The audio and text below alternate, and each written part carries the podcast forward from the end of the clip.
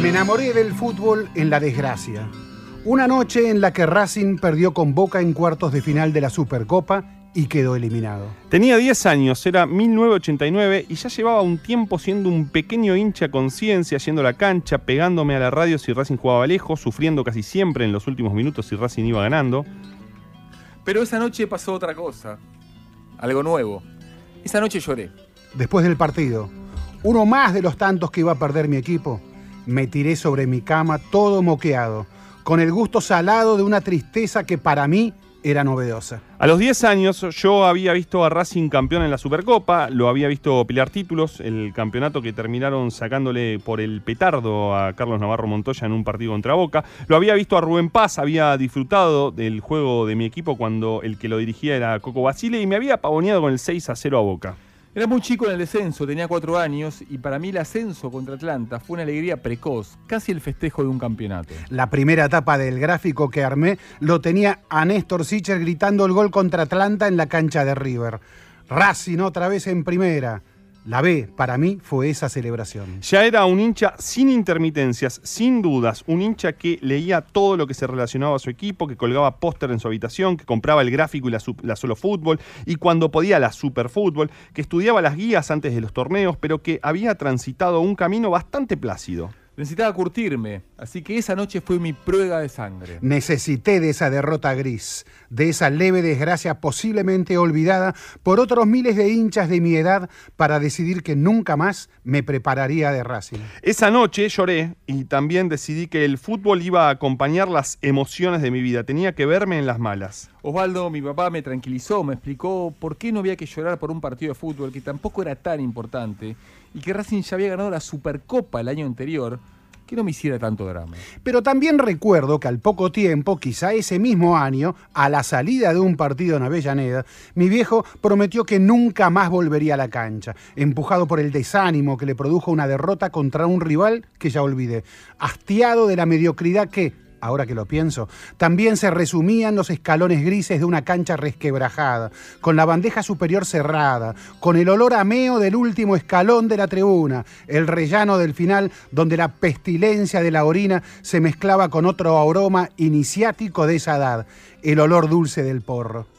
El cilindro por esos años también era una mole que nos pesaba sobre los hombros. El ejemplo de mi padre, su ejemplo extremo, su renuncia a las canchas, su exilio en la radio y los resúmenes de fútbol de primera, su crisis radical de hincha que había visto al Chueco García, a Tucho Méndez, a Corbata, al Racing del 61, al equipo de José, hizo que entonces yo tomara la decisión de no perderme jamás un partido de Racing. Sin quererlo, mi padre me indicó el camino a seguir, el contrario mi rebelión familiar, mi guerra de guerrillas hogareña. Y empecé a ir a la cancha con Gustavo, mi hermano. Me construí como hincha en las malas y sentí desde ese momento que pertenecía a un colectivo bravo, que ya era mayor, que ya era como esos que había llorado con el descenso, que se habían comido los palos de la cana contra Racing de Córdoba, que ya era como los que habían atravesado la monocromía de los 70, que hasta podía respetarme el gordo Dardo, uno de los capos de la vieja barra, al que miraba embobado cuando bailaba sobre el paravalancha. Nos construimos como hinchas de Racing a los golpes, algo que también fue parte de nuestro morbo y que nos entregó a esa necesidad de sobreactuar. Ser hincha también es una sobreactuación del que o nos pasa en la vida, la hipérbole de la pasión. Es una carrera de caricaturas. Pero ahora, tantos años después, con Milito y Lisandro en las banderas, para los hinchas como yo, de los que atravesamos el desierto, los que nos construimos en la épica de la derrota, llegó el momento de saldar las cuentas con el pasado. Llegó el momento de deconstruirnos. De ayudar a deconstruir el relato. De entender la época. Mientras hablábamos sobre este libro, a Saborido se le ocurrió que lo que se apagaba era la imagen de la belleza, sacad del fracaso. Teníamos mucho de eso, me dijo durante uno de esos días en los que éramos campeones. Y como si la condición sine qua non para querer la hinchada del equipo fuera la derrota. Tenemos que sacarnos el saco de la épica del fracaso. Esa adicción, porque yo lo siento como una adicción. Le pega Montoya, Darío, Darío, Darío, Darío. Atrás para Miranda, esto vale. El chileno.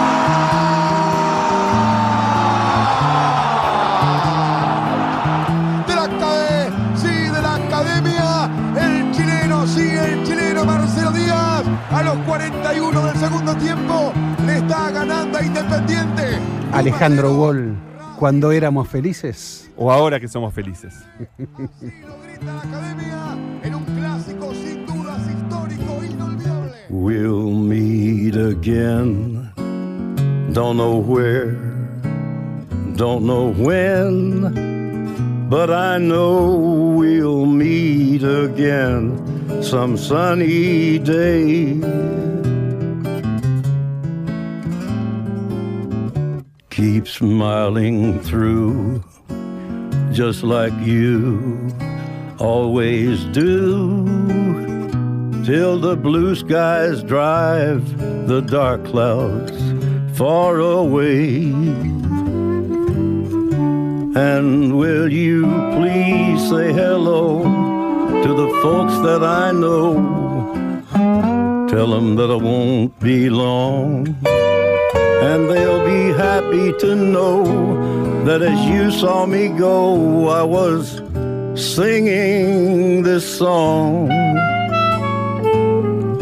We'll meet again. Don't know where, don't know when, but I know we'll meet again some sunny day.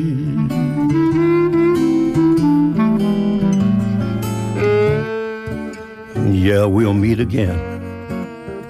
I don't know where, and I don't know when. But I do know that we'll meet again some sunny day.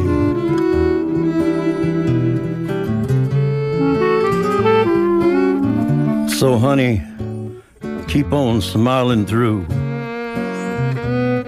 just like you always do, till the blue skies drive the dark clouds far away.